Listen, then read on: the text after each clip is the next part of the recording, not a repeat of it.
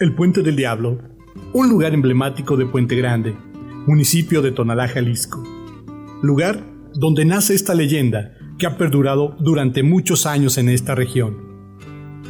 En 1718, durante la construcción del puente, a los hombres que se dedicaban a esta actividad se les llamaba alarifes. Uno de estos hombres, llamado Esteban de la Garza, quien todos los días trabajaba arduamente en la construcción del puente, estaba preocupado de no poder finalizar esta obra, con tal de facilitar el paso a los pobladores que se dirigían todos los días a Zapotlanejo.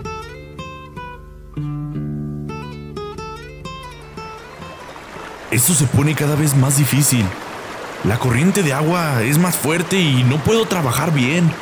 Desde muy temprano, Esteban cruzaba el río en una canoa para ir a ver a su amada, quien vivía al otro lado del río. Un día, saliendo de una cantina, Esteban se encontró un hombre que vestía con elegancia y era ni más ni menos que el mismísimo demonio. Hombre, ¿de qué tanto te afliges? Veo que todos los días trabajas incansablemente por terminar esa obra. Hagamos un trato. Yo concluiré la obra en tan solo una noche y a cambio tomaré tu alma. Pero si al primer canto del gallo el puente no está concluido, yo perderé tal apuesta. es eso que tú dices es imposible, pero aceptaré tu oferta.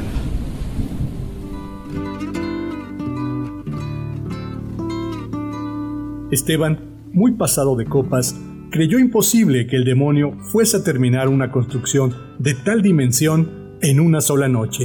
Veía cientos de personas corriendo de un lado a otro sin parar un solo momento. Así fue que el demonio mandó llamar a todas las demás entidades del Averno con el fin de ganar la apuesta y comenzaron la construcción del puente esa noche. ¿Este hombre de dónde trajo tantos trabajadores y en tan poco tiempo? El hombre se retiró triste y se dirigió a la casa de su amada Margarita la cual, al verlo tan acongojado, le dijo, ¿Qué sucede, Esteban? ¿Por qué esa carita tan triste? ¿Qué pasó? Eh, he jugado mi alma a un hombre que dice terminar el puente esta noche. ¿Qué? Cientos de hombres trabajan sin parar y, y creo que perderé la apuesta. Pero ¿cómo es posible que este desmesurado fuese a jugar tal apuesta? De seguro andabas tomado.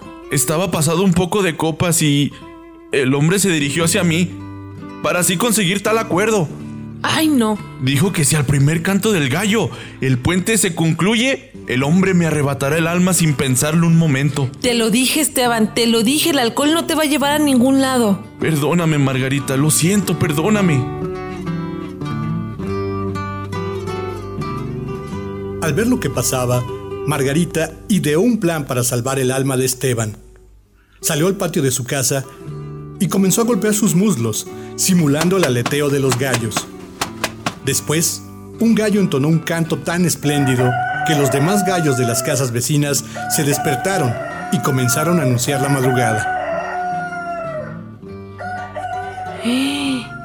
¿Escuchas? ¿Escuchas? ¿Dónde? Eh, sí, eh, él es el gallo.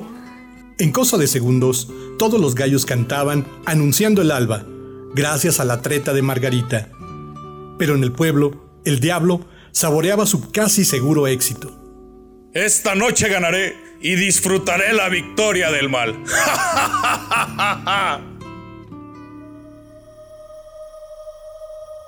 Al diablo ya solo le faltaba poner una piedra y la pondría él mismo.